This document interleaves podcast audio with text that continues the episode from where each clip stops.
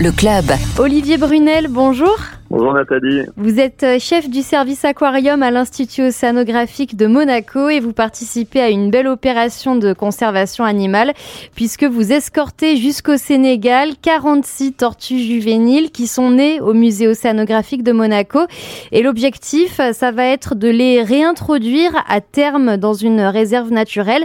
Alors peut-être d'abord présenter ces tortues sillonnées. En fait, ce sont de grosses tortues terrestres qui viennent du continent africain. Oui, tout à fait En fait, ce sont les troisièmes plus grosses tortues du monde après les tortues euh, des Seychelles et les tortues des Galapagos. Ce sont des grosses tortues qui peuvent vivre plus de 100 ans et peser plus de 100 kilos, qui vivent euh, en Afrique sur euh, toute la bande sahélienne, en fait, en gros, du Sénégal à l'Éthiopie. On les appelle des tortues sillonnées parce qu'en fait, elles ont des sillons sur leur carapace entre les écailles. Ça fait vraiment comme un quadrillage et c'est de là que vient leur nom et elles sont menacées en fait euh, par euh, plusieurs euh, causes, mais notamment le fait que on les cherche pour les vendre à l'international. Elles sont victimes de trafic. Exactement. Alors il y a plusieurs types de menaces en fait qui pèsent sur elles. Peut-être la première, effectivement, c'est le commerce international de ces tortues qui sont appréciées non pas pour être consommées, mais en tant qu'animal de compagnie parfois. ensuite, il y a des menaces liées à l'activité de l'homme, et notamment au développement de l'agriculture, qui en fait du coup utilise pour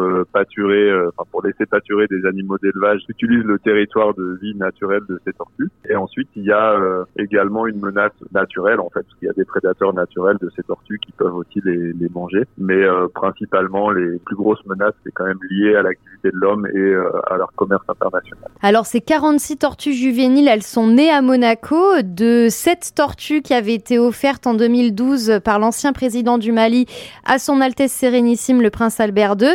Et finalement, en fait, elles vont retourner sur leur terre d'origine pour euh, pouvoir repeupler là-bas donc euh, ces populations locales de tortues sillonnées. Alors elles retournent pas exactement dans leur pays d'origine parce que en fait euh, elles vont au Sénégal alors que leurs parents viennent du Mali. En fait, on a initialement évidemment essayé de privilégier un programme en lien avec le Mali, mais bon, vous n'êtes pas sans savoir que la situation politique au Mali est compliquée et que donc on n'a pas réussi à aller jusqu'au bout de ce projet et donc on a développé un, nouveau partenariat avec une organisation sénégalaise. Mais en fait, c'est la même population, euh, que ce soit au, Sénégal ou, euh, ou, au Mali. Donc il n'y a pas de problème à produire ces animaux au Sénégal. Et effectivement, l'objectif là, c'est de renforcer la population. Il y a déjà des tortues qui vivent euh, au Sénégal dans la réserve dans laquelle vont être introduites ces, ces juvéniles.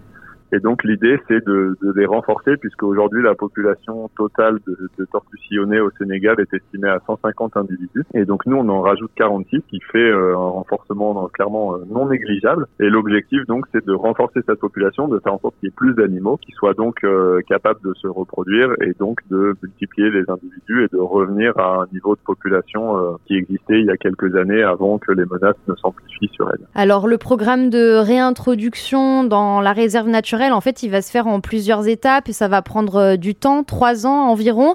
Il va d'abord y avoir une période de quarantaine pour euh, surveiller leur état de santé et voir si elles s'adaptent euh, à ces terres africaines qu'elles n'ont jamais connues. Oui, chaque fois qu'on transfère des animaux, c'est toujours très important d'y aller par étapes et à la fois pour euh, les animaux que l'on transfère, mais aussi pour les animaux qui vont les accueillir. Donc effectivement, il y a une phase de quarantaine, d'acclimatation, on va dire, qui va durer six mois au village des tortues, euh, pas loin de Dakar, où les tortues vont être placées dans un enclos euh, pour être observées, surveillées, s'adapter à leur nouveau climat, nouvelles conditions de vie, notamment au niveau de l'alimentation et puis au niveau des températures qui sont forcément différentes de ce qu'on a nous à Monaco. Et au-delà de cette période de six mois, ensuite, elles vont être placées dans une zone clôturée de la réserve qui les accueillera au final pendant un an donc dans cet espace clôturé, en fait, là, c'est vraiment pour qu'elles puissent découvrir leur environnement euh, définitif, mais euh, encore une fois par étapes et sous surveillance. Et au bout d'un an dans cet espace clôturé de la réserve, elles seront remises pour de bon en liberté et là, elles pourront découvrir euh, tout l'espace. Et par contre, elles seront suivies à partir du moment où elles seront remises dans la nature. Il y aura tout un suivi qui sera réalisé par des biologistes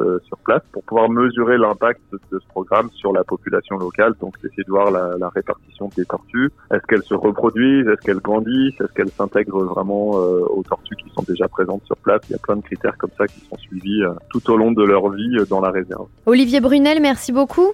Ben, merci à vous.